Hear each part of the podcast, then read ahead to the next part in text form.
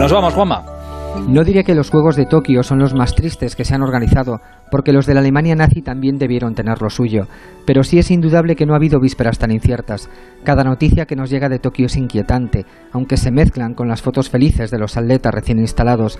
Lo último es que los Juegos todavía no están a salvo, amenazados por los últimos brotes en la Villa Olímpica.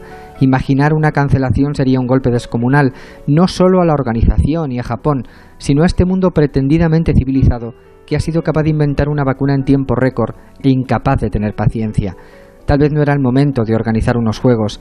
Japón tiene un índice de vacunación bajísimo, porque las vacunas han sido sometidas a métodos de control más estrictos y más lentos.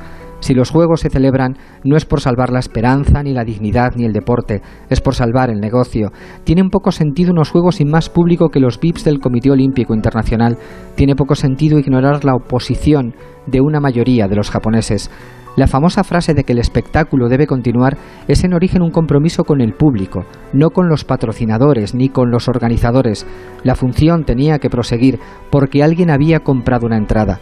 No aplican aquí los viejos criterios del show business. Esto es dinero, que debe moverse para seguir generando dinero, y nadie más apropiado que los mejores deportistas del mundo para hacer girar la rueda. Buenas noches.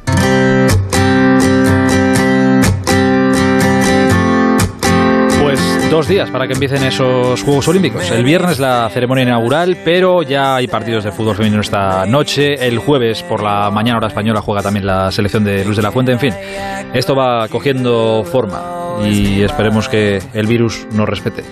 Ya lo veremos. Llegamos a la 1 y 6, perdóname, Salas, hora menos en Canarias. Mañana a las 11 y media encendemos otra vez el transistor y hasta entonces la radio Onda Cero está siempre a vuestro servicio. Un placer. Hasta mañana. Adiós.